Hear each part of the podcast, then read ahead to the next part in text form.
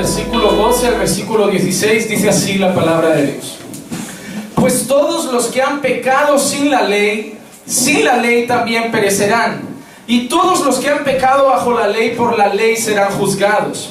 Pues no son los oidores de la ley los justos ante Dios, sino los que cumplen la ley. Cumplen los que, perdón, los que cumplen la ley, esos serán justificados. Porque cuando los gentiles que no tienen la ley cumplen por instinto los dictados de la ley, ellos no teniendo la ley son una ley para sí mismos, ya que muestran la obra de la ley escrita en sus corazones su conciencia dando testimonio y sus pensamientos acusándolos unas veces y otras defendiéndolos. En el día en que, según mi evangelio, Dios juzgará los secretos de los hombres mediante Cristo Jesús. Pueden tomar asiento. Y yo les pido el mayor esfuerzo a pesar del calor para dar nuestro oído a la palabra. Miren hermanos, lo mejor que le puede pasar hoy es escuchar esta palabra. Es lo mejor que le va a pasar en todo el día. Miren, comer con su familia va a ser maravilloso.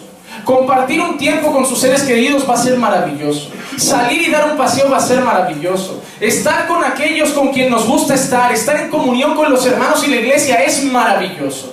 Pero lo más edificante, lo que más bien nos va a hacer, lo que más nos va a alimentar, lo que más nos va a ayudar y lo que nos puede realmente hoy edificar, levantar, fortalecer y mantener firmes es esta palabra. Lo que vamos a escuchar ahora es una palabra de que viene de Dios. Y yo soy de las personas que creen firmemente que esta palabra es poderosa para salvar, para transformar, para edificar, para levantar, para construir, para cambiar cualquier corazón aquí presente. Miren, en el ser humano, en mi capacidad no está la fuerza ni la habilidad de transformar ningún corazón. Yo no puedo hacer nada con la iglesia. Ningún predicador puede llegar al corazón de ninguna persona. Pero Dios dice que la palabra de Dios es como una espada de doble filo que penetra hasta el tuétano. Puede atravesar lo más profundo de tu corazón Llegar al rincón que nadie más conoce. Llegar a aquella esquina que está oculta a todos. Y sin nosotros saberlo, Dios empezará a taladrar ese punto oscuro de tu corazón y secreto. Y hoy limpiarlo, lavarlo y redimirlo. Si tú escuchas la palabra con toda tu atención, si no miras a los lados, ni atrás, ni adelante, y simplemente pones oído atento, como dice la palabra, si oyereis hoy su voz, no endurezcáis vuestros corazones. No penséis, es para mí, es para el hermano. Piensa, Dios me va a hablar. De alguna forma u otra, Dios va a usar hoy al predicador para hablarme a mí. No tienes que salir nunca de la iglesia diciendo hoy la palabra era para el hermano o para la hermana. No, porque cada domingo Dios habla con todos nosotros. Con todos. No se salva nadie. Porque todos necesitamos escuchar a Dios. Cuando nosotros seguimos en el, en el capítulo desde Romanos que habíamos iniciado hace un par de semanas, llegamos a estos cuatro versículos, cuatro o cinco versículos, en el que vamos a encontrar una palabra en la que voy a basar todo el sermón. Hoy todo el sermón y toda la enseñanza la voy a basar en la palabra conciencia. Algo que nos va a dar para tocar muchos temas. Primero, ¿qué es la conciencia? Porque mucha gente ha relacionado la conciencia con el Espíritu Santo, ¿verdad? Es como aquella voz interior que nos dice lo que está bien, lo que está mal, lo que está correcto y lo que me he equivocado. La conciencia. También vamos a ver para qué sirve la conciencia.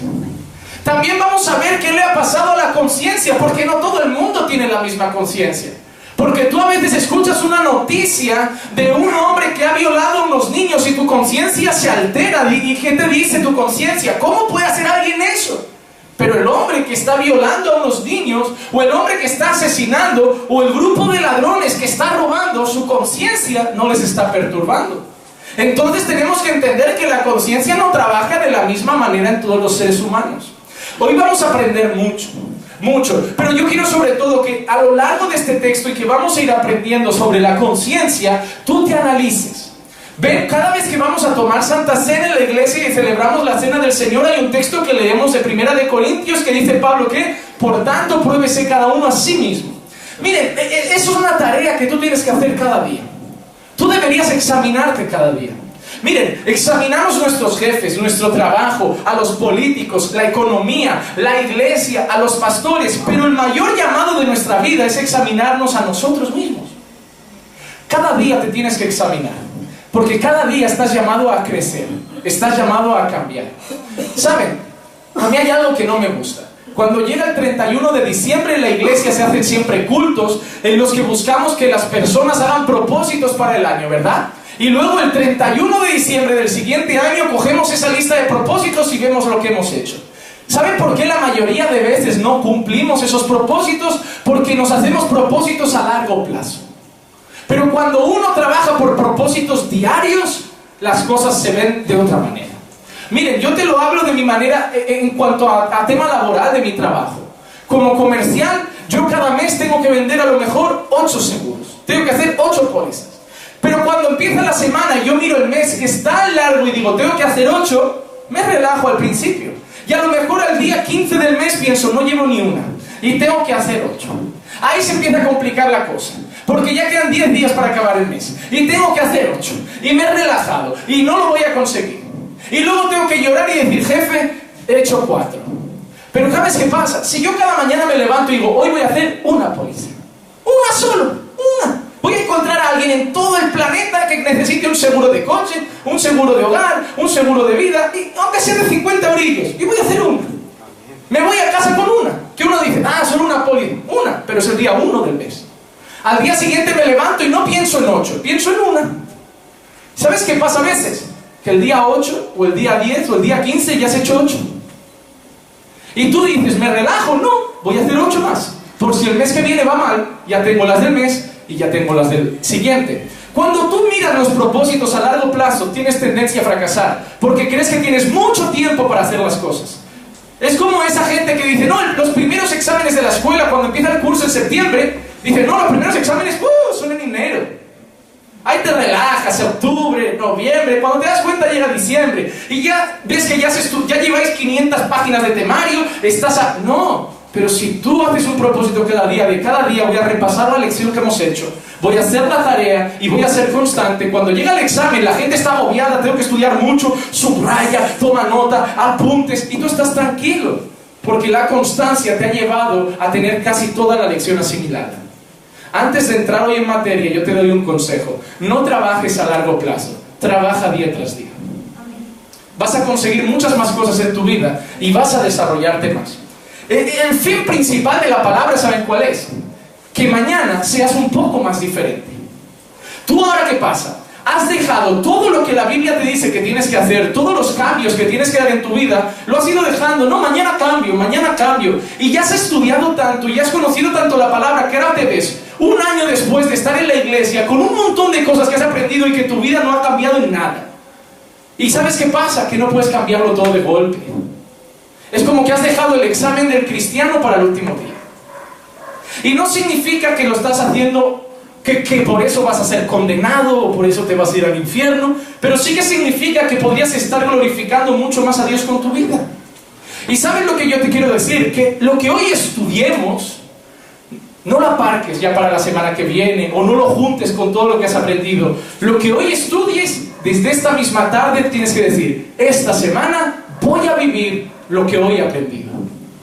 Solo eso lo que ya sé lo voy haciendo y voy a, incluir y añadir lo que hoy aprendí. El domingo que viene el pastor Marcos predicará y te enseñará otra cosa. Pero como ya llevarás esta semana y habrás asimilado lo que hoy has aprendido, solo dirás, voy a aprender, esta semana voy a hacer lo que el pastor Marcos me ha enseñado. Y día tras día, cuando llega a final de año, vas a ver que eres un creyente y un cristiano que glorifica mucho más a Dios, porque no has dejado todo para el final y vas creciendo pasito a pasito. Amén. Cuando llegamos al capítulo 2 de Romanos y al versículo 12, antes de llegar a la conciencia, vamos a hacer una cosa, un, resumen rápido de lo que Pablo está diciendo aquí. Miren lo que dice. Dice, todos los que han pecado sin ley, sin la ley también perecerán. Y todos los que han pecado bajo la ley, por la ley serán juzgados. Dice, porque no son los oidores de la ley los justos ante Dios, sino los que cumplen la ley, estos serán justificados. Miren lo que está diciendo Pablo. Pablo está diciendo, tanto los que tienen la ley como los que no tienen la ley, todos van a ser juzgados por Dios. ¿Saben? Eso es una respuesta a una pregunta que muchos hacen a los pastores. Esa gente que nos dice, pastor, ¿qué pasa con esos indígenas? Que nunca ha llegado un misionero y no les han hablado de Jesús. ¿Qué pasa con esas personas que no han tenido la oportunidad de escuchar el Evangelio? ¿Qué pasa con esas personas que viven en una tribu escondida en el Amazonas que nadie ha ido a decirles, mira, solo Cristo salva, matar es pecado, esto es pecado, esto es incorrecto ante Dios? ¿Qué pasa con esa gente? Y Pablo está diciendo, esa gente también va a perecer. Esa gente también va a ser juzgada. Tanto los que tienen la ley y conocen la palabra como los que no la tienen, todos van a perecer. Y, Pablo dice por qué. Dice, porque lo que importa no es quién la tiene, lo que importa es quién la cumple. Dice, porque no son los oidores de la ley los que son justos ante Dios, sino los que la hacen, los hacedores de la ley, los que son justos ante Dios. Ver cuando Santiago dice en un texto, porque no quiero que seáis oidores de la palabra, sino hacedores de la palabra. Y saben qué? Pablo quiere llevarnos a un mismo terreno. Pablo está diciendo, mira, te voy a decir una cosa muy clara. Tanto los que la tienen como los que no la tienen, en el fondo nadie la cumple. Nadie la cumple. Pero nos vamos a centrar sobre todo por un instante en aquellas personas que no la tienen. Porque a veces nos da pena, nos da pavor y nos da miedo esa gente y nos sentimos como tristeza, como, como si Dios no fuera justo, ¿verdad? No es justo, porque a mí me predicaron, pero a ellos nadie les predicó, no es justo. Pero mira lo que está, sigue diciendo Pablo en ese mismo texto. Dice, porque cuando los gentiles, y oye esta palabra, ¿eh? Cuando los gentiles que no tienen la ley, es decir, esta gente que no ha escuchado el Evangelio, esta gente que no ha escuchado la palabra de Dios, cuando no tienen la ley, cumplen como por instinto. Los dictados de la ley, ellos no teniendo la ley, son una ley para sí mismos. Pablo está diciendo, hay gente que no ha escuchado que matar es pecado porque no ha escuchado la palabra de Dios y le preguntas, ¿matar es bueno? Y te va a decir, no. Mira todos los países del mundo, tanto los que se consideran cristianos como los que no, y vas a ver que matar es condenado. Vas a ver que robar es condenado. Vas a ver que en el adulterio el que adultera va a tener que pagar una deuda, va a tener que pagar una pensión, va a tener que pagar una indemnización a su cónyuge. Porque en todo el mundo adulterar es pecado. En algunos la condenación es más severa que en otros. Si te vas a países árabes y te cogen adulterando, igual te apedrean. Pero aquí en Europa, si te cogen adulterando y en la separación y en el divorcio hay pruebas de que adulteraste, el juez va a tender a ayudar más al que fue engañado que al que engañó. Da igual que os quisierais o no, como haya pruebas de adulterio, seguramente la ley va a tender hacia el otro lado. ¿Por qué entonces personas que no son cristianas y que no son creyentes tienen valores que son propios de la ley de Dios? Y, y Pablo ahora, inspirado por Dios, nos dice, ¿por qué?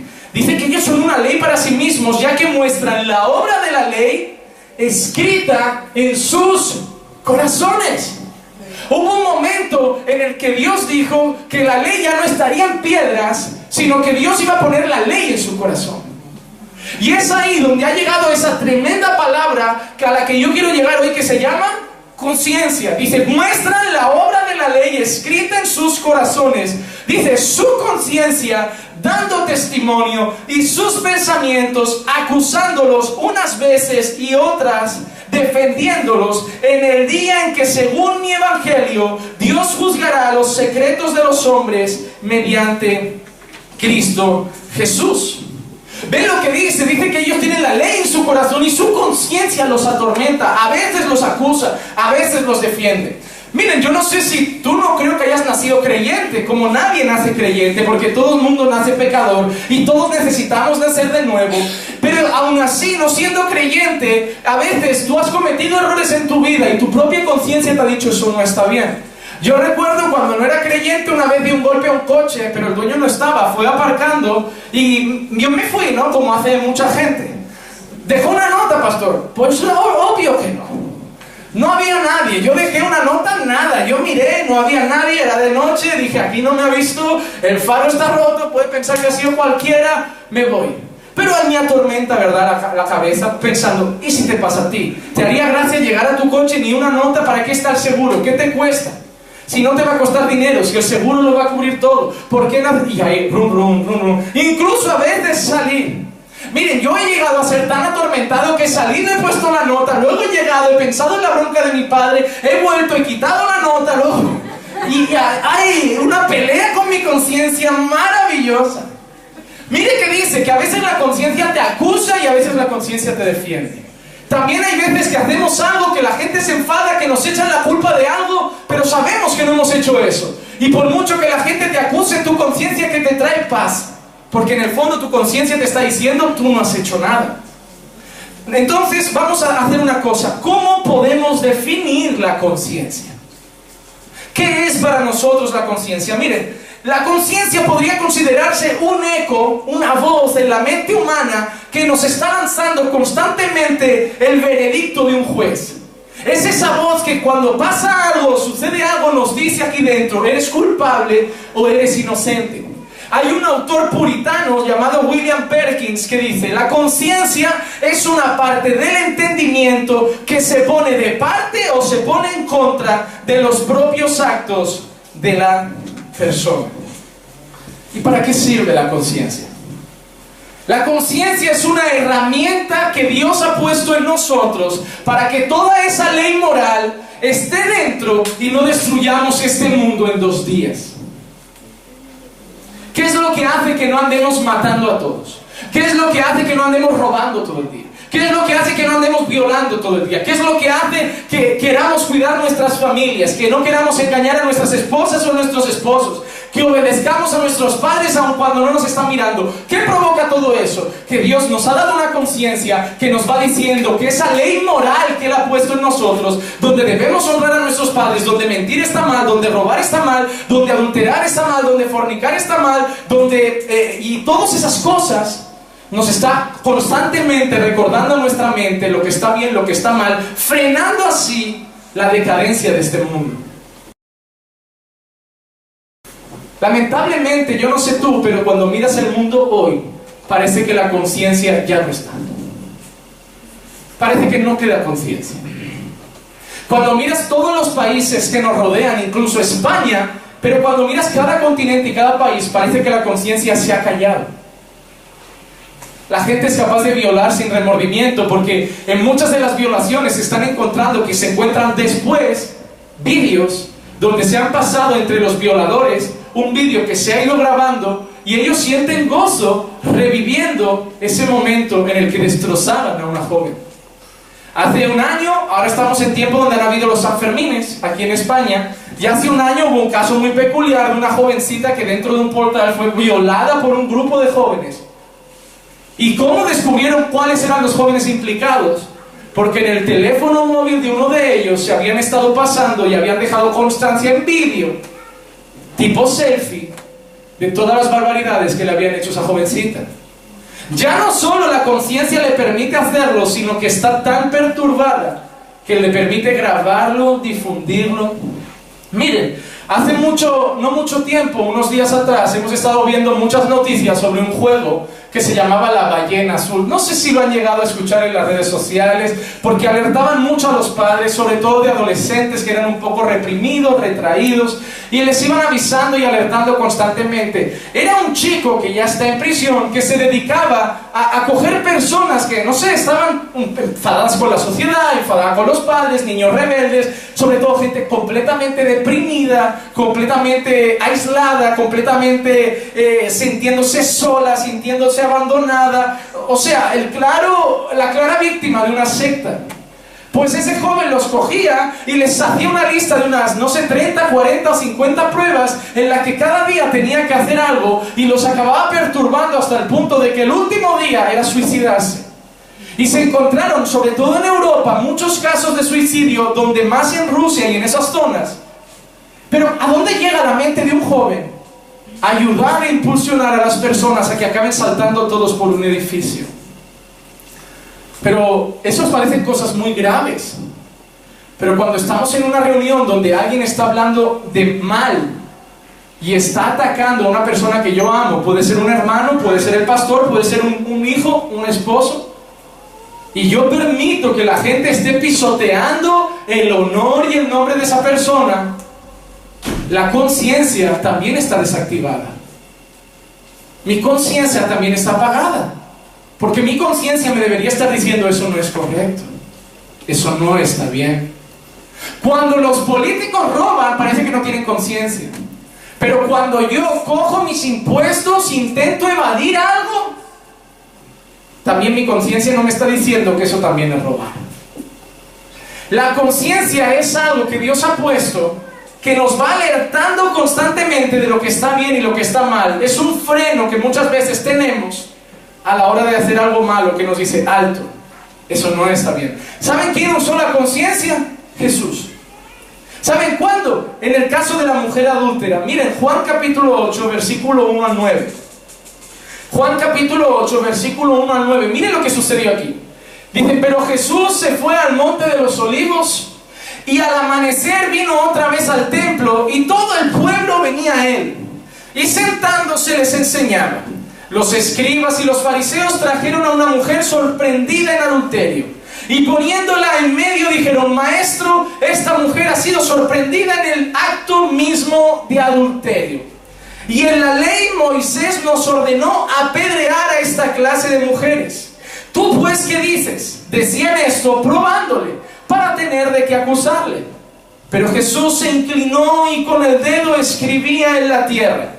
Pero como insistían en preguntarle, Jesús se enderezó y les dijo, el que de vosotros esté sin pecado, sea el primero en tirarle una piedra. Inclinándose de nuevo, escribía en tierra. Pero al oír ellos esto, se fueron retirando uno a uno, comenzando por los de mayor edad, y dejaron solo a Jesús y a la mujer que estaba en medio. La gente llega a Jesús, pero no cualquier persona, escribas y fariseos. Y traen con ellos atada seguramente o arrastrada de los pelos y la ponen ahí en el suelo una mujer que dice, esa mujer ha sido encontrada en adulterio. Y esa mujer, según la ley de Dios, tiene que morir apedreada. ¿Verdad, hermano? Ahora yo te hago una pregunta lógica. Cuando hay adulterio, ¿cuántas personas están por lo menos involucradas? ¿Dónde estaba el hombre? Porque trajeron a la mujer. ¿Dónde estaba el hombre? Mi lógica, ¿sabes qué me dice? ¿Quién trajo a la mujer? Los escribas y fariseos, ¿verdad? Hombres de ley, hombres que conocen la ley porque ellos querían aplicar la ley para acusar a esa mujer. Pero yo te digo una cosa, significa que si ellos la traen es porque ellos la vieron adulterar. En mi lógica he llegado a pensar que el hombre con quien adulteró esa mujer era un escriba o un fariseo. Porque ellos estaban protegiendo a alguien.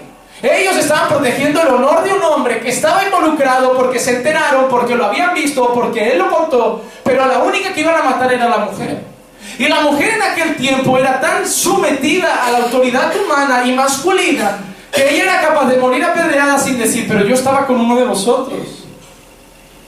¿Y sabe qué hace? Dice la palabra que Jesús se pone a escribir en tierra. Y ese es el gran misterio, ¿verdad? Que todo el mundo tiene su propia teoría. ¿Qué estaba escribiendo Jesús?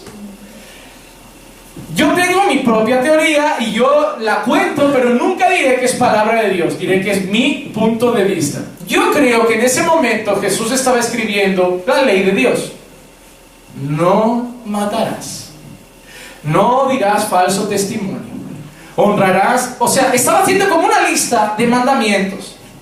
Porque cuando la van a matar, él se levanta y yo creo que ya había dejado unos cuantos escritos en el suelo y ellos que lo estaban leyendo y él solo hace una cosa. El que esté libre de pecado, yo me lo imagino así señalando todos esos que había escrito y diciendo, el que no tenga ninguno, que tire la primera, porque por alguno de esos también habría que morir. Y en aquel momento, ¿a qué está apelando Jesús?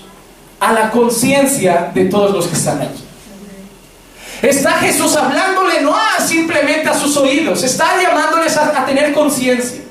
Porque la conciencia en aquel momento de los que conocen la ley que les iba a decir, si ella muere por uno, mi conciencia me dice que lo justo es que yo muera por otro. Jesús lanza un mensaje directo a la conciencia. Y dice que él habla y en el momento mientras ellos piensan, él sigue escribiendo como diciendo, no, que la lista de mandamientos sigue, es bien larga. Aquí alguno habéis cometido alguno de estos. Y dice que cuando se levanta a mirar, no queda nadie más que la mujer y Cristo. Y me hace mucha gracia, Porque Jesús estaba enseñando con quién? En el templo. ¿Y quién estaba siempre con Jesús? Los apóstoles. Pero cuando Jesús se levanta y dice, quien esté libre de pecado, que tire la primera, y se levanta a mirar, no queda nadie, o sea, dice la palabra, solo estaba Jesús y la mujer. ¿Dónde estaban los apóstoles? Seguramente tenían una piedra en la mano y también la soltaron. Y se fueron con los demás.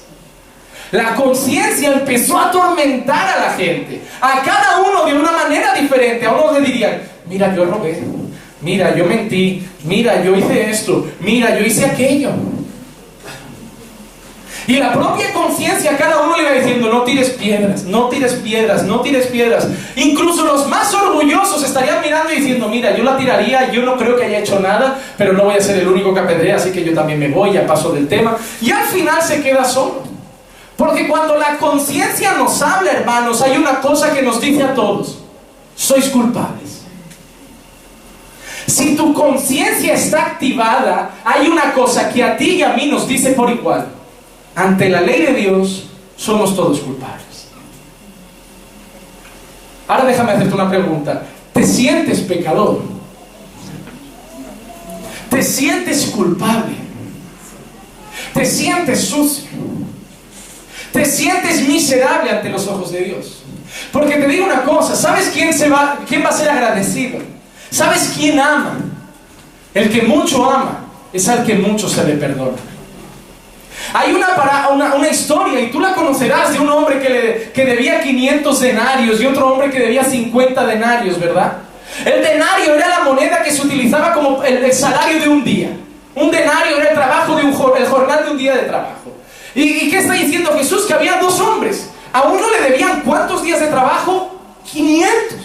Debía 500 días de trabajo. Y otro debía solo 50, o sea, poco más de un mes pero otro debía más de un año, casi un año y medio.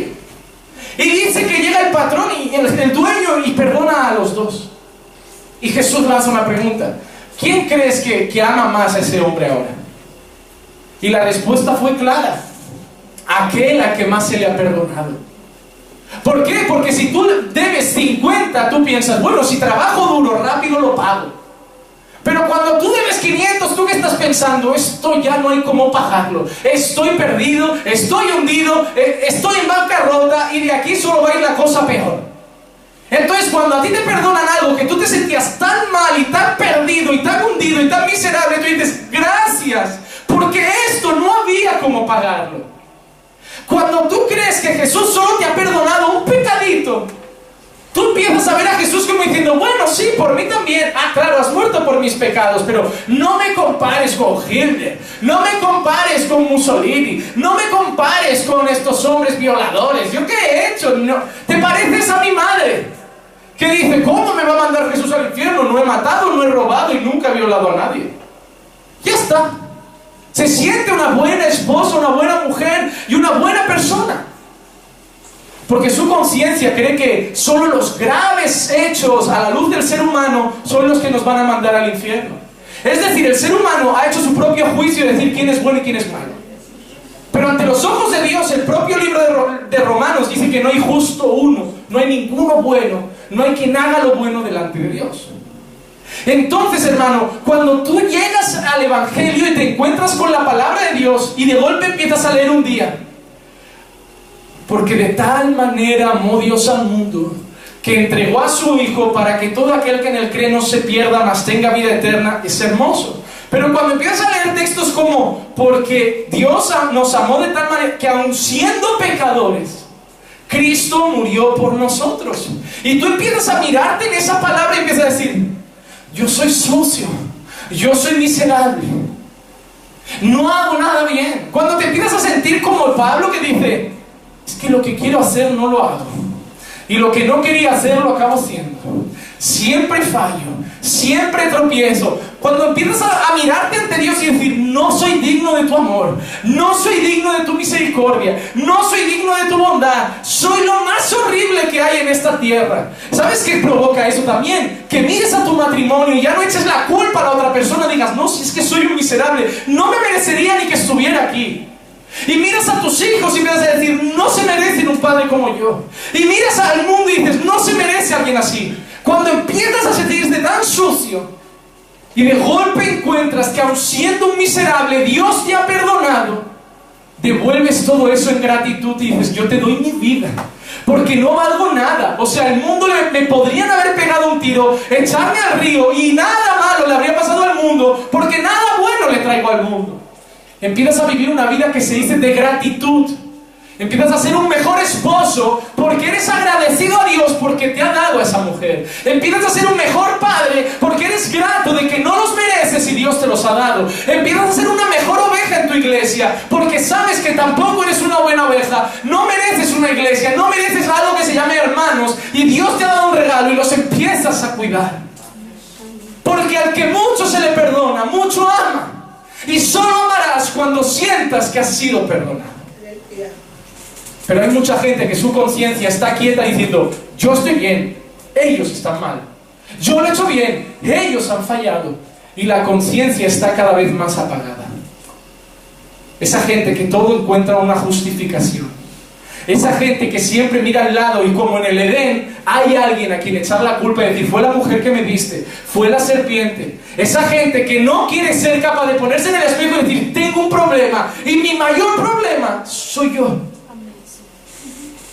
Mi mayor problema no son los principados y potestades. Mi mayor problema no es Satanás y sus demonios. Mi mayor problema no son mis hermanos. Mi mayor problema no es mi padre que no me dio cariño. Mi mayor problema no es mi madre que me trató mal. Mi mayor problema no es mi esposo o mi esposa que me traicionó. Mi mayor problema no es el mundo que me odia. No es la gente que me tiene manía. Mi mayor problema soy yo. Mi mayor lucha es contra mí mismo. Mi mayor guerra es contra mi ego, mi yo, mi persona. Si yo consigo batallar esa guerra, voy a empezar a vivir una vida mucho mejor. Pero primero tengo que activar mi conciencia y reconocer que la guerra principal es contra mí. Que mi matrimonio va a empezar a cambiar, no cuando mi esposa cambie, sino cuando yo cambie. ¿Y sabes qué pasa? Que mucha gente empieza a cambiar un día y ve que durante una semana la otra persona sigue igual y dice, ¿yo para qué cambiar si sigue igual? Cuando tú crees que tú eres el culpable, te da igual que los otros cambien. Tú cambias porque tú tienes que cambiar, no para que los demás cambien. Si lo que te motiva es lo que los otros van a hacer, lo vas a dejar dentro de una semana. Pero cuando lo que te motiva es que lo tienes que hacer por ti, lo vas a hacer siempre. Y vas a empezar a ver las cosas diferentes. Ya no vas a decir, yo no cambio porque no cambia. Vas a decir, yo voy a cambiar aunque ella no quiera cambiar. Porque yo tengo que cambiar. Aunque mi padre me quiera seguir ignorando, yo voy a ser un buen hijo. Aunque mi padre me grite, agacharé la cabeza y lo honraré. Aunque mi esposo me trate a los gritos, la voy a amar como Cristo amó a la iglesia. Y aunque mi esposo no me ame como Cristo amó a la iglesia, yo voy a ser una esposa fiel y sujeta a ella. Porque no voy a hacer lo que los demás me hacen. Yo voy a hacer lo que a Dios le debo. Porque he sido perdonado y lo amo. Y quien lo ama cumple sus mandamientos. Pero para eso necesitamos tener una conciencia despierta. Ese es el problema. Que hay gente que la conciencia ya no le dice nada. Hay gente que la conciencia lo pones delante de la palabra, los pones delante del espejo. Hay gente que incluso con pruebas siguen negándolo. Esa gente que le enseñas el mensaje del móvil y dice, no, no, esto es mi primo, pero que le llamo Estefanía. Pero no ves lo que está diciendo aquí. No, me han hackeado el teléfono. Esto. Pero, y esta foto es que eres tú. ¿No te he contado todavía que tengo un hermano? Es algo que desde que nos casamos te quise contar y lo he ido dejando. Hay gente que no acepta las cosas ni con pruebas. Hay gente que dice, yo no soy así. Ya, pero es que no. No lo dices tú porque me tienes manía, no, pero es que fulano también ha tenido un problema contigo con eso y fulano y fulano. Pero porque todos me tenéis manía. Es así. La conciencia está apagada. Eso es lo que le ha pasado al hombre después del pecado. Miren lo que dice Primera de Corintios capítulo 2 y versículo 14.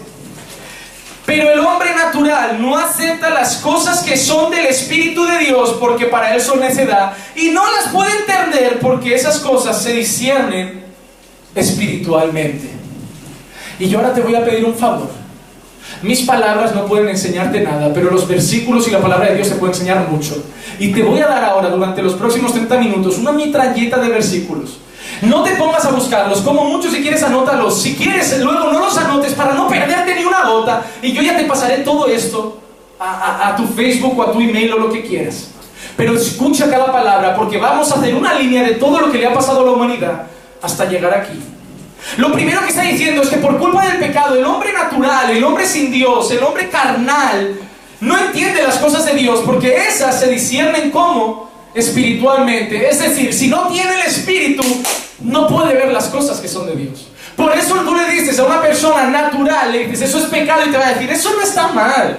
Homosexualidad, ¿lo aceptan? No, porque son naturales. No está el espíritu para decirles, eso es pecado. Un hijo desobediente para ellos es lo más normal hoy, porque no está el espíritu que le dice tienes que honrar a un padre. Y honrar a un padre no es obedecerlo cuando está, es cumplir sus leyes incluso cuando no está. Honrar a un padre es que tu primo te venga a picar y tu padre te diga, hijo, hoy solo llego a las 9 de la noche. Y, te piquen a las 5 de la tarde, pero hijo, estás castigado sin salir. Y te piquen a las 5 de la tarde tus amigos y te digan, bájate a la calle, solo dos horas, vuelves antes de que tu padre llegue y tú le digas, no bajo porque estoy castigado. Ya, pero no se va a enterar, no se va a enterar, pero yo sí lo sé. Yo sí lo sé. Esa es la historia que vi de, que encontré en un testimonio de un hombre japonés, que él estaba contando de que un día estaba, iba a cruzar la carretera con su padre, y, bueno, era, él vio un hombre parado así delante del paso de peatones. Y el hombre, el chico era pequeño, el japonés fue corriendo y el semáforo de los peatones estaba en rojo. Entonces él fue a pasar y miró y era su padre y le dijo, papá, vamos. Y se pone, no, está en rojo. Y él dice, ya, pero no viene nadie. Y dice, ya, pero es que está en rojo. Ya, pero no hay nadie, no hay ni un policía, no hay ni un vecino, nadie, nadie te va a ver. Dice, sí, yo me veo. Yo me veo. Y yo sé que hice trampa, me da igual los demás. ¿Sabes? El problema es cuando te empieza a preocupar lo que los demás ven y no lo que tú ves. ¿Saben cuando Dios empieza a hacer una obra en nosotros?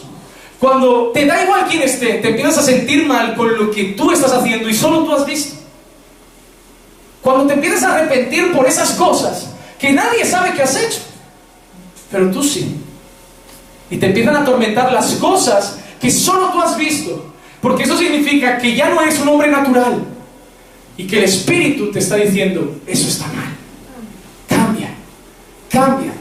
Porque si hay algo que constantemente el Espíritu Santo va a empezar a decirte es, cambia. Tienes que cambiar. Tienes que cambiar.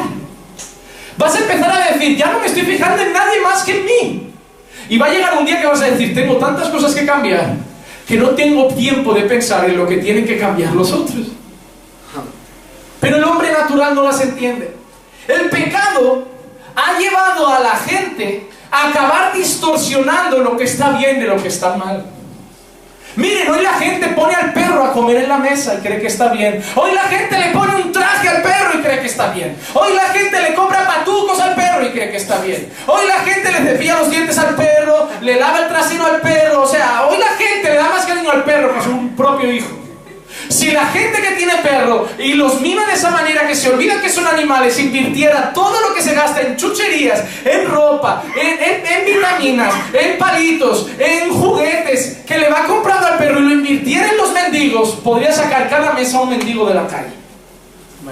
Pero él cree que está bien, porque hay que amar a los animales. Y yo lo creo, Nunca pegaría a un animal, nunca mataría un, torturaría a un animal, nunca disfrutaría, no lo haría. Alguna vez lo he hecho y me he sentido mal después.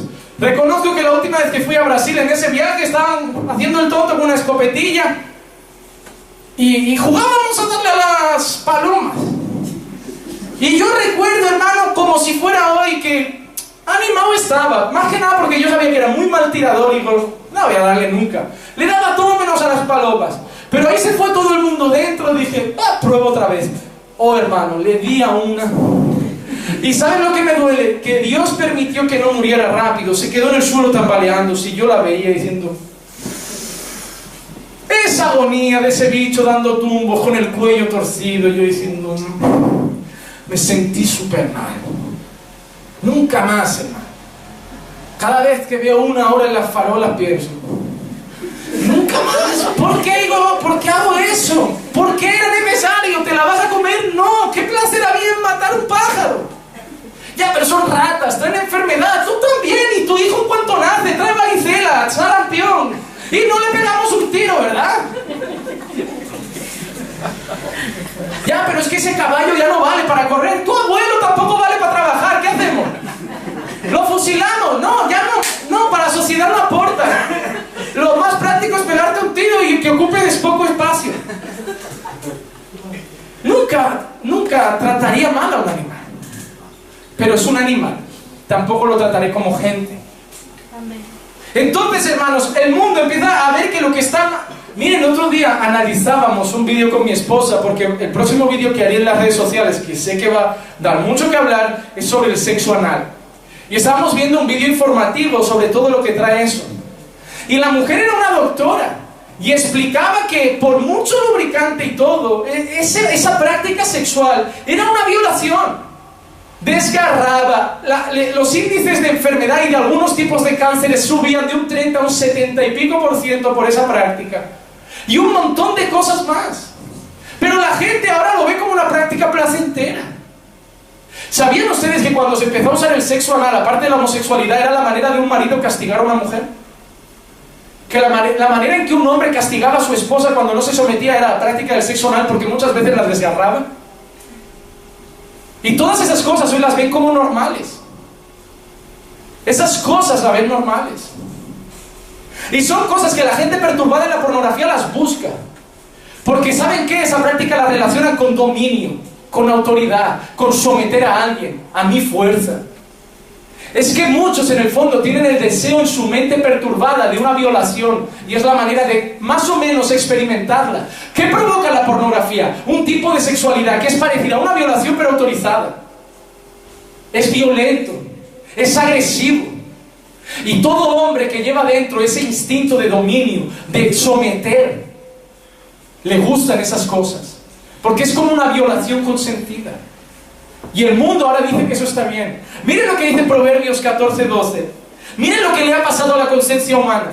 Hay caminos que al hombre le parecen derechos, pero al final es camino de muerte.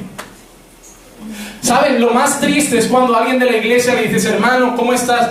No, pastor, estoy bien. No, hermano, no andas bien. Hermano, tienes que congregar regularmente. No, no, pastor, tranquilo que, yo, yo me pongo al día. ¿Saben esa gente que tú sientes, él cree que está bien, pero tu espíritu te dice que está en camino de muerte? Tu espíritu te dice, si esperamos dos semanas más, ya no vuelves. Ya estás perdido. Pero la propia persona no lo ve. La gente que normalmente no congrega te dice, no, pero voy orando, tengo comunión con... Siempre que he hablado con Marcos, siempre hemos pensado los dos lo mismo. Si una persona no viene a la iglesia y dice que ora, en cuanto se pone a orar, lo primero que Dios le dice es vuelve a la iglesia. Lo primero. Porque Dios te va a decir lo primero, solo no vas a ningún. Ni siquiera el hombre mayor de la tierra, llamado Jesucristo, caminó solo. Él dijo, en cuanto empiece mi ministerio, lo primero que haré es coger a 12 para andar conmigo. Porque sé que solo, hermano, ¿Cuántas veces la Biblia dice mejor son dos que uno porque si uno cae el otro lo levanta? Constantemente la Biblia nos llama a una vida de comunidad. Soportaos, habla en plural. Amaos, habla en plural. Cuidaos, orad los unos por los... Todo es plural, todo es plural. Porque Dios sabe que aislados, hermanos, solo te vas a un lugar, al mundo, a las garras de aquel león que anda buscando a quien devorar. Pero hay hombres, el hombre hoy, por causa del pecado y por causa de ser un ser natural y que no tiene el Espíritu de Dios, va caminando por cosas que le parecen que están bien, pero al final son caminos de muerte. El pecado ha provocado que el ser humano ya no quiere ni siquiera el bien, sino que se haya vuelto un especialista en hacer el mal. La conciencia ya no nos hace hacer lo bueno, sino que la conciencia está tan anulada que se ha vuelto el ser humano un experto en hacer lo que es malo. Mira lo que dice Jeremías 4:22. Porque mi pueblo es necio, no me conoce, hijos torpes son, no son inteligentes. Mire que dicen, astutos son para hacer el mal, pero hacer el bien no saben. Miren lo que dice Dios de su pueblo. Dice, se ha vuelto un pueblo que no dan ni una haciendo el bien, pero que son unos expertos haciendo lo malo. Es decir, para limpiar el honor de alguien no saben, pero para destruir a alguien saben. Para levantar a alguien son malísimos, pero hacer que alguien se caiga al suelo son buenísimos. Para levantar a uno son malos, pero para ser una piedra de tropiezo son buenos. Es decir, son buenísimos en ser parecido, eh, en ahorrarle trabajo al diablo. Es como que el ser humano está empeorando tanto que el diablo y sus demonios ya pueden sentarse y decir, coged unas palomitas que entre ellos ya hacen nuestra faena. ¿Sabías que muchas veces tú y yo hemos provocado que el, diablo se pueda coger vacaciones? Que hay veces que te has portado y nos hemos portado tan mal que es como que le digas al diablo, puedes ir a perturbar a otro lado que de aquí ya me encargo yo solo. Muy triste, hermano. Porque Dios te mira y, piensa, te creé para buenas obras que glorifiquen mi nombre. Te creé para ser de bendición. Te creé para dar vida. Te creé para llevar las buenas nuevas de salvación. Te creé para levantar al caído. Te creé para sanar al enfermo. Te creé para libertar al que está preso. No te creé para perturbar a nadie. No te creé para hablar mal de nadie. No te creé para ser un instrumento de destrucción, sino de edificación. Amén. Gloria a Dios. Pero cuando tu conciencia es anulada por el pecado, empiezas a hacer más trabajo del diablo y olvidar para lo que has sido creado. Has sido creado para la gloria de Dios. Pero por eso esa, esa conciencia distorsionada, todavía aún distorsionada, sigue siendo un freno para el mundo. Por mucho que todos sean pecadores y seamos pecadores, sin esa conciencia estaría el mundo ya destruido. Esa conciencia es lo que hace que muchos frenen. Mire que dice también Efesios 4:19. Mire que ha hecho el hábito de pecar en nuestra vida. Y ellos, habiendo llegado a ser insensibles, se entregaron a la sensualidad para cometer con avidez toda clase de impurezas, de cosas impuras. Cuando el pecado empieza a entrar en tu vida, ¿sabes cómo te vuelves? Insensible. Yo no sé tú, pero hay cosas que antes veías en la tele cuando estabas en tu primer amor con el Señor, buscando a Dios, y decías, no, esa escena no me conviene. Y la pasabas rápido, un segundo fuera. Cuando empiezas a pecar, cada vez te entretienes más en eso. Y llega un día en que ya la ves y dices, no, no la veo, pero mira otro lado, no, ya cambias de canal. Porque te estás volviendo insensible al pecado. Para mí lo más grave no es pecar, ¿sabías? Hay gente que siempre dice, pastor, lo más grave que le puede pasar a un ser humano es pecar. No, porque pecar, pecaremos toda la vida. Nos vamos a equivocar siempre. Pero mientras yo tenga el Espíritu de Dios en mi corazón, en mi vida, y yo sea templo del Espíritu Santo, cada vez que peque, ese Espíritu me decirá, arrepiéntete de tus pecados. Y yo pecaré, pero cada día volveré a la cruz del Calvario, abrazaré al trono de la gracia de mi Cristo y le diré, limpia mis pecados y vuélvelos blancos como la nieve. Pero el problema no es cuando pecas. El problema es cuando ya te has vuelto insensible.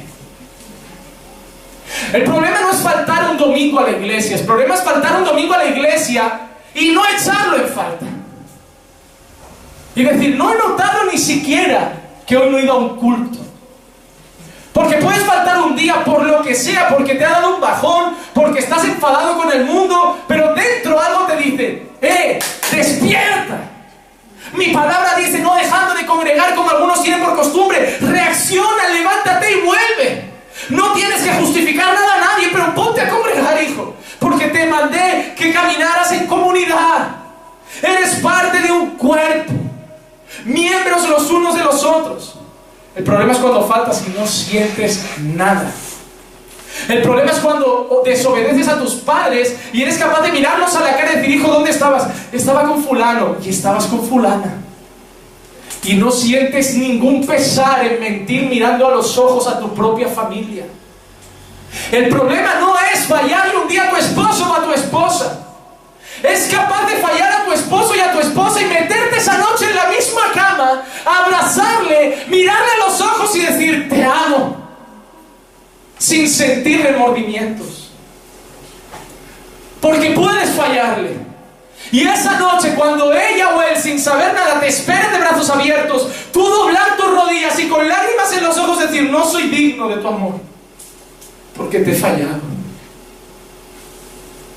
Y si no me quieres perdonar es justo, pero me siento mal. Puedes fallar. Pecar no es malo. Es malo, perdón, pero no es lo más grave que le puede pasar a un ser humano. Lo más grave es no sentir sensibilidad al pecado. Es no sentir pesar. Es sentir que la iglesia no te falta, que tu pastor no te falta, que tus hermanos no te faltan. Miren, el domingo, el jueves pasado llegamos tarde a casa de ese jueves de comunión. Tarde, te digo que eran diez y media. Casi a las once. Y trabajamos el viernes. Pero lo primero que nos dijimos los dos el, el día siguiente, ¿sabes qué es? El jueves repetimos, ¿no? Porque ese momento de compartir la palabra, de hablar de la palabra, de estar juntos, unas patatas, un refresco, trajo gozo y el recuerdo de te he creado para tener comunión, no para que congreguéis, os edifiquéis y cada uno se largue para su propia casa, como si no fuerais conocidos. Sois hermanos. El problema es, ¿qué pasa cuando un creyente peca? Y con eso quiero terminar mis últimos 10 minutos. Y eso va para ti, hermano, que ya eres creyente, y para mí. Yo he hablado con Edgar hoy y le he dicho, atento, que esto estará bueno. A veces fallamos mucho, fallamos a Dios. Y no sé a ti, pero la conciencia te empieza a atormentar. Te voy a decir frases. No eres cristiano eres un hipócrita. Deja de engañarlos y deja de engañarte. Deja de convencerte de que eres creyente y has nacido de nuevo y reconócelo. Eres el mismo. Dios no está haciendo nada en tu vida. Dios no está orando en ti. Primera cosa que quiero decirte. Si esas frases te atormentan, es porque Dios está en tu vida. Porque nadie más tiene interés de que te sientas sucio que el Espíritu Santo de Dios. Porque aquel que lo hace y se siente bien y sigue en la iglesia, alabanzas al rey, exaltando al rey y pecando como un bellaco, y sigue cantando y peca, y sigue cantando y peca, y sigue cantando y peca, y no se siente mal, ese es el que no tiene el Espíritu de Dios. Yo me he cuestionado mi fe. Yo he llegado a este púlpito y he vuelto a decir otro mes y otro mes lo dejo porque no soy digno de algo tan santo como un ministerio pastoral. Y luego miro al cielo y digo, si me siento mal es gracias a su misericordia. Y bendito el Dios que me corrige. Porque el día más triste de mi vida será el día que lo haga mal y no me sienta culpable por ello. Pero a veces el tormento pesa tanto que hace que nos desviemos de. Frases como no soy digno ni de cantarle, no soy digno de estar con mis hermanos, no soy digno ni de mirar a mi pastor después de lo que he hecho contra él. Me voy a ir. Y el enemigo es lo que quiere, que la culpa te meta debajo de las sábanas de tu habitación y quitarle el gozo y la alegría que el Espíritu Santo quiere traer a tu vida. La pregunta es, pastor, ¿qué hago cuando me siento acusado por mi propia conciencia?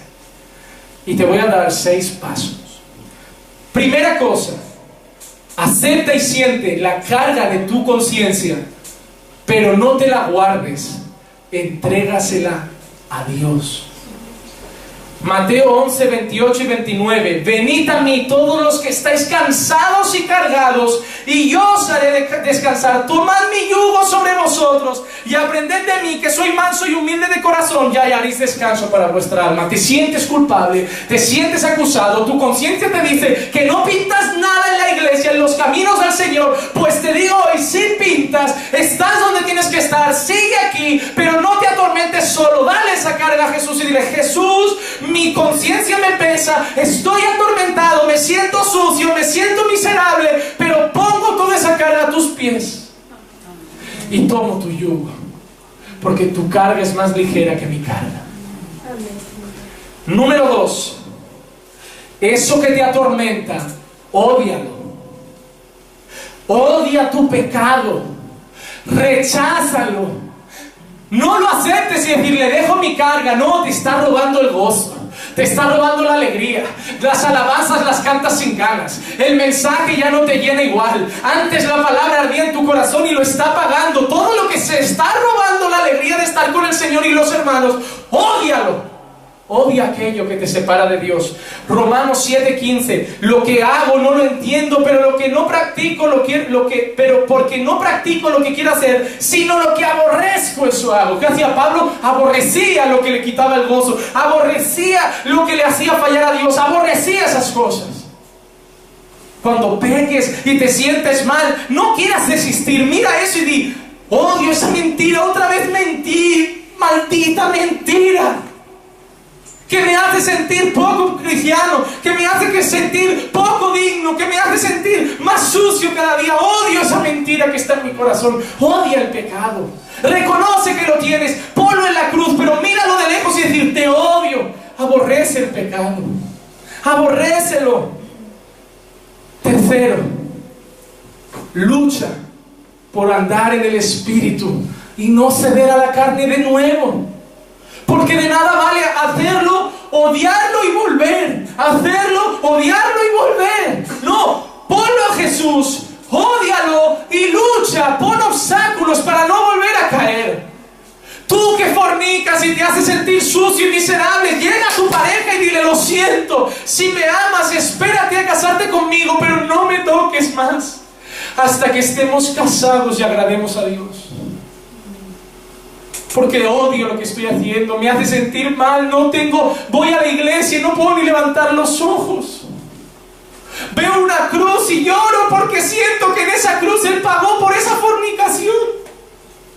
Que lo que estamos haciendo mientras yo estoy en la cama contigo, mancillando ese lecho, yo recuerdo cada latigazo y cada clavo y cada gota de sangre diciendo por tu fornicación yo he pagado ya, no lo hagas otra vez. Ódiala. Gálatas 5:16 digo, pues andad por el Espíritu y no cumpliréis el deseo de la carne. ¿Cuál es la mejor manera de no cumplir el deseo de la carne? Ora, ayuna, Escribe cada día al pastor, llámalo, pastor, denme un mensaje de aliento, pastor. Ayúdeme, pastor, llama a un hermano, llama a una hermana. Si eres mujer y te sientes más cómoda, llama a iglesia, haz algo, lucha para andar en el espíritu, ora. Di, cada día voy a orar una hora y voy a leer la palabra una hora y voy a hacer esto una hora y voy a ver una prédica otra hora y mataré mi carne para andar en el espíritu. Porque tú quieres que se te vayan los deseos, pero no quieres matar los deseos. Y no se van a ir solos, los vas a tener que matar tú. Número cuatro, vas a tener que trabajar duro para matar esas ansias de pecar. Romanos 8:13, porque si vivís conforme a la carne habréis de morir. Pero si por el Espíritu hacéis morir las obras de la carne, viviréis. ¿Cómo haréis morir las obras? ¿Cómo? Por el Espíritu. La gente dice, pastor, quiero dejar de pecar, quiero dejar de hacer aquello, quiero dejar de desagradar a Dios. ¿Cómo, pastor? No faltes un culto. Aunque vengas sucio del trabajo, ven. Aunque vengas oliendo mal del trabajo, ven. Aunque vengas cansado, ven. Si tienes un poco de fiebre, ven. Si te cuentas agotado, ven. Si estás contento, ven. Y si estás triste, ven. Si tienes ganas, ven. Y si no te apetece, ven también. Pero ven, ora con tus hermanos, comparte ahí con tus hermanos. Escucha la palabra, aliméntate de la palabra, come de ese maná del cielo que vino para traer vida. Y poco a poco irás matando lo malo que hay en ti. Pero es tu pereza es tu, mejor, tu peor aliado. Tu pereza, tus ocupaciones, tu exceso de trabajo te está alejando de lo único que puede matar tu carne, que es andar en el Espíritu. Número 5. Reconoce y recuerda las promesas de Dios y corre a Cristo. Porque de nada vale querer andar en el Espíritu y olvidarnos de que el único que nos puede ayudar es Jesús. Romanos 7:25, gracias a Dios por Jesucristo, Señor nuestro. Así que yo mismo, por un lado, con la mente sirvo a la ley de Dios, pero por el otro, con la carne, a la ley del pecado. Pablo sabe que está sirviendo a la ley del pecado, con la carne. Pero él da gracias a Cristo porque es el único que le está ayudando a servir a Dios en el Espíritu. Miren Filipenses 3:9 lo que dice, y ser hallado en Él, no teniendo mi propia justicia derivada de la ley, sino la que es por la fe en Cristo, la justicia que procede de Dios sobre la base de la fe. ¿Ven lo que dijo Pablo, lo que hemos leído en Romanos? Porque no son justos los que oyen la ley, sino los que Tú y yo hacemos la ley, sé sincero, la cumplimos a rajatabla, la cumplimos a dedillo, sé sincero. No, pues no somos justos. Y en el cielo solo entran los que son justos. Por eso Pablo dice que somos justificados en Cristo, por la fe, porque Él cumplió la ley por ti y por mí. Pero al que mucho se le perdona, ahora que hace mucho ama. Y aunque yo sé que fallo, voy a intentar cumplirla cada día más. Y por último, número 6, deshazte, eh, eh, deshazte, tira la basura, deja atrás, quémalo todos los pecados repugnantes y odiosos que sacuden tu conciencia, incluso los que te hacen cuestionarte de si eres salvo. Porque tú sabes que más de una vez te has preguntado si realmente soy salvo. Algo de lo que deberíamos estar seguros, más de una vez tú te lo has cuestionado. Más de una vez has tenido miedo de si tu destino era el lago de fuego. Isaías 1, 16, 18 dice, lavaos, limpiaos, quitad la maldad de vuestras obras de delante de mis ojos cesad de hacer el mal, aprended a hacer el bien, buscad la justicia, reprended al opresor, defended al huérfano, abogad por la viuda, venid ahora, razonemos, dice el Señor. ¿Qué te dice el Señor? Razona, usa tu conciencia, usa tu cabeza. Aunque vuestros pecados sean como la grana, como serán emblanquecidos, aunque sean rojos como el carmesí, como blanca lana pero el que dice, odia eso, aborrécelo, huye de eso, échalo fuera y haz lo bueno y busca la justicia.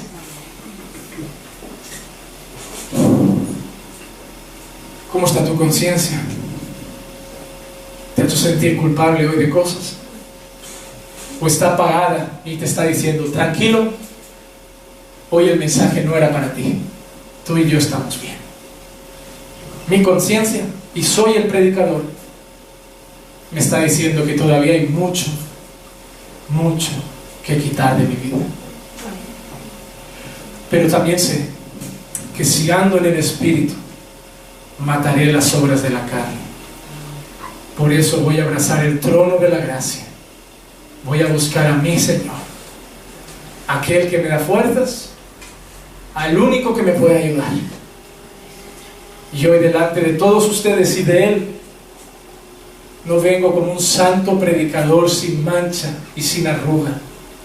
Vengo como un miserable pecador, indigno de su gracia, pero que junto a los hermanos va a intentar cada día cambiar más para la gloria de mi Señor. Vamos